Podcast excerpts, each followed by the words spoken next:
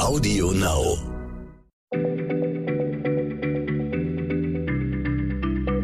Schneller Schlau, der kurze Wissenspodcast von PM. Willkommen bei Schneller Schlau, dem kleinen Podcast von PM. Mein Name ist Stefan Draf, ich bin Redakteur bei PM und sitze hier mit meiner Kollegin Diana Larz. Wir unterhalten uns heute über die CO2-Bilanz von Lebensmitteln. Ich bin echt mal gespannt, ob mir mein Mittagessen nachher noch schmecken wird. Hallo Stefan, ja, das wird dir bestimmt noch schmecken. Ich möchte doch nicht den Appetit verderben. Ich würde vielleicht erstmal mit einer kleinen Quizfrage beginnen. Was glaubst du denn hat einen höheren CO2-Fußabdruck? Rindfleisch oder Butter? Ach, bei solchen Entweder-Oder-Fragen, da witter ich ja immer Fallen. Ne? Also, von Rindern weiß ich, dass die nicht besonders gut fürs Klima sind. Ja, die, äh, sie pupsen Methan, wenn ich das mal so sagen darf. Sie brauchen viel Fläche und sie brauchen viel Futter. Aber Butter wird ja aus Milch gemacht und die bekommt, bekommt ja nun bekanntlich von Kühen. Also ich sag mal, Butter hat den höheren Abdruck. Ja, du bist ja echt misstrauisch. Also tatsächlich schwanken die Angaben für Rindfleisch stark, weil das ja auch äh, sehr stark davon abhängt, äh, wie die Tiere gehalten werden, von den Transportwegen und so weiter.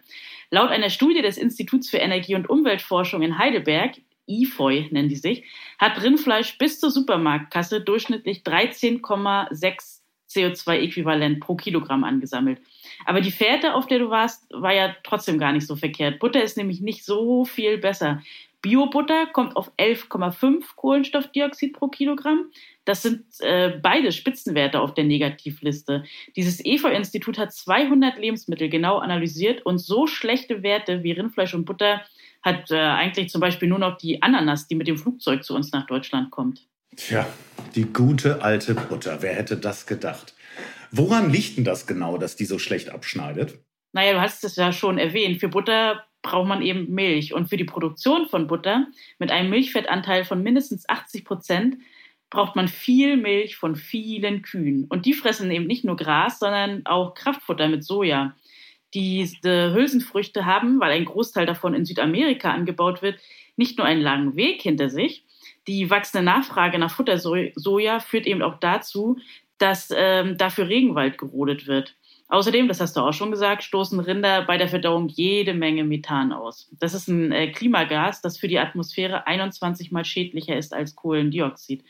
Und dann kommt noch der Herstellungsprozess dazu bei Butter. Also bei Butter ist ziemlich aufwendig herzustellen und energieintensiv.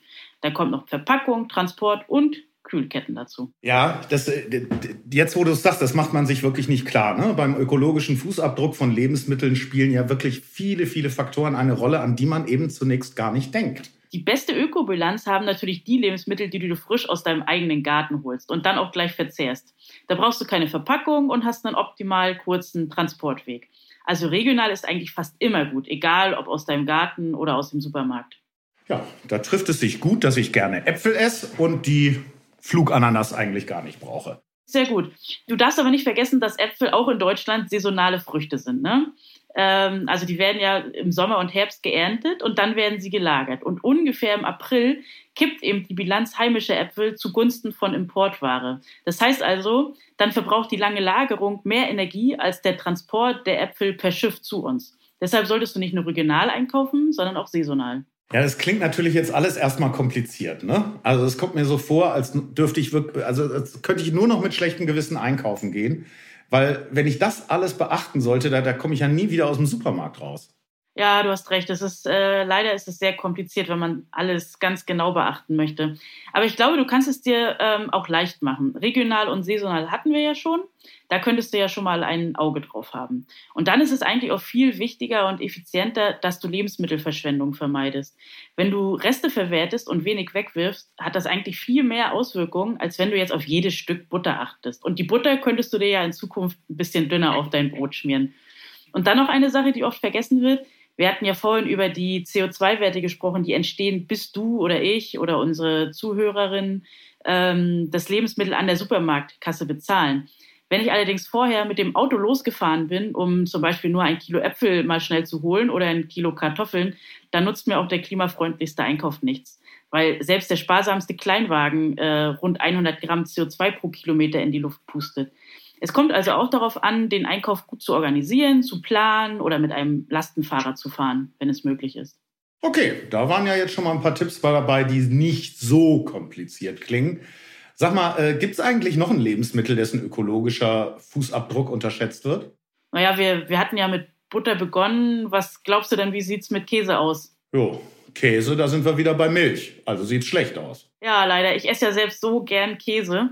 Und hier gilt, äh, je fetter ein Käse, desto klimaschädlicher. Das liegt eben daran, dass für fetten Käse mehr Milch benötigt wird und die Produktion mit einem größeren Aufwand verbunden ist. Ach, seufzt. Also auch den Käse nicht mehr so üppig aufs Brot.